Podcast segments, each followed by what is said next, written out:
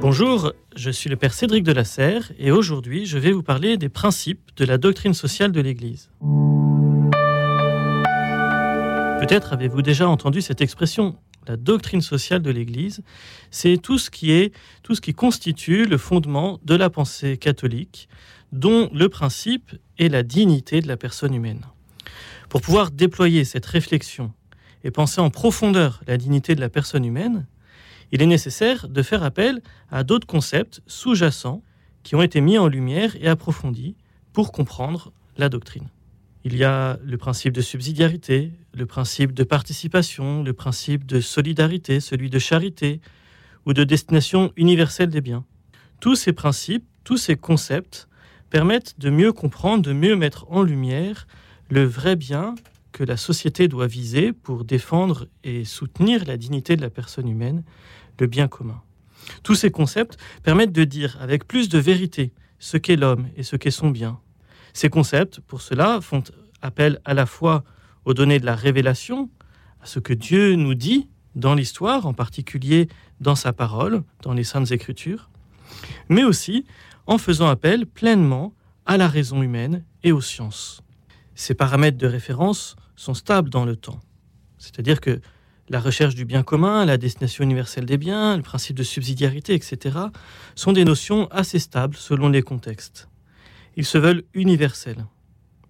Ce sont des principes qui se pensent ensemble, de manière unitaire, et qui ont leurs connexions et leurs articulations. Parmi ces principes, celui qui est comme la clé de voûte, celui qui permet de penser l'ensemble de la société comme un bien soutenant la dignité humaine, c'est le bien commun. Le bien commun découle de l'idée que toutes les personnes sont égales en dignité et unies dans leur destinée. C'est la notion de bien commun qui permet de donner du sens à la vie sociale. Ce bien commun, on peut le définir comme l'ensemble des conditions sociales qui permettent, tant au groupe qu'à chacun de leurs membres, d'atteindre leur perfection, d'une façon plus totale et plus facile. C'est-à-dire que ce bien commun n'est pas la même chose qu'une somme de biens particuliers pour chaque individu. Le bien commun, il est à tous et à chacun, et il est donc indivisible. Il ne s'accroît qu'ensemble. L'objectif prioritaire d'une société juste, c'est donc une société qui, à tous les niveaux, désire vraiment demeurer au service de l'être humain. Cette société-là, c'est elle qui se fixe le bien commun comme objectif prioritaire, dans la mesure où c'est un bien qui appartient à tous, et c'est ce bien qui permet l'épanouissement de l'homme. Dit autrement, on comprend qu'une société juste, celle qui défend, celle qui promeut le bien commun, c'est une société qui veut que la personne trouve sa propre réalisation en elle-même, avec les autres et pour les autres. Et c'est pour cela qu'il nous faut tous œuvrer à une recherche permanente du bien commun. Pas seulement de manière théorique et idéale, mais aussi, et peut-être surtout, de manière très concrète. Cette recherche, elle est valable pour tous les groupes, à toutes les échelles. C'est valable pour euh, la petite échelle de la famille, celle d'un quartier, d'une commune, mais aussi d'un pays et du monde tout entier, de la planète, dans son ensemble. Il y a un engagement de tous qui est nécessaire.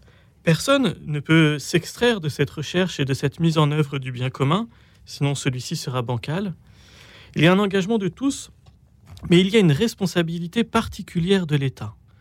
Puisque le déploiement du bien commun implique la responsabilité de tous et l'engagement de tous, c'est ce qu'on appelle avoir le sens du bien commun, alors il faut une instance qui permette à chacun d'être orienté vers ce même bien d'articuler la recherche des intérêts particuliers avec cette recherche du bien commun.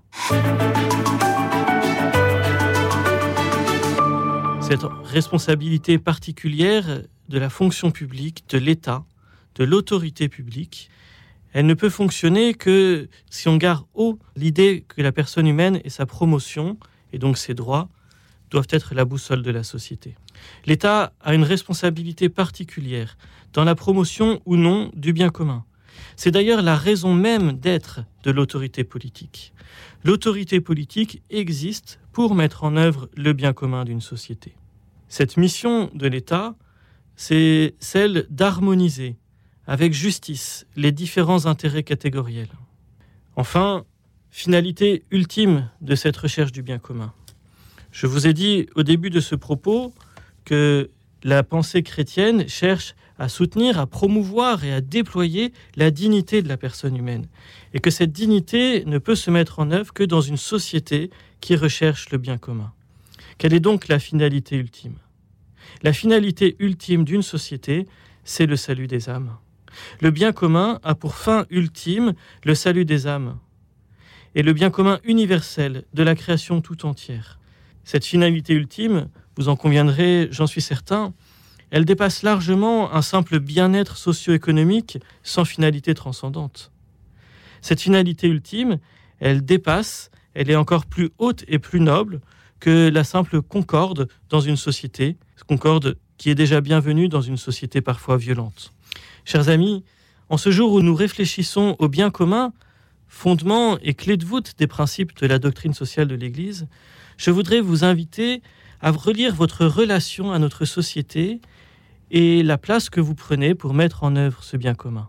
Est-ce que, comme beaucoup de nos contemporains, poussés et stimulés par une vision trop individualiste de la société, vous recherchez d'abord votre bien particulier, votre bien propre, ou est-ce que vous êtes capable de mettre celui-ci à la seconde place pour viser et aspirer d'abord au bien commun? Cherchons ensemble le bien de notre société, malgré la diversité de ses composantes, c'est œuvrer à la paix, c'est œuvrer au bien de tous, et c'est œuvrer au respect et à la promotion des plus petits, des plus modestes. Paradoxe étonnant, en cherchant le bien commun, on trouve finalement son bien à soi. Il y a là peut-être un parallèle que l'on pourrait faire avec une parole de Jésus qui nous invite à mourir à nous-mêmes pour nous trouver, ou plutôt à ne pas chercher le succès dans le monde et à y perdre son âme. Voilà le paradoxe chrétien. En renonçant à notre engagement pour notre bien propre au service du bien de l'ensemble, en fait, nous nous trouvons. En fait, nous pouvons faire le vrai bien en fait, nous pouvons nous, épanouir et nous humaniser. Voilà ce que je vous propose de garder aujourd'hui si vous voulez réfléchir à cette doctrine sociale de l'Église, à ses fondements. Réfléchissez à la place que vous mettez, à la place que vous donnez pour la recherche du bien commun dans votre vie, là où vous vivez. Merci Père Cédric de la Serre. Je le rappelle, vous êtes curé de Chaville dans le diocèse de Nanterre.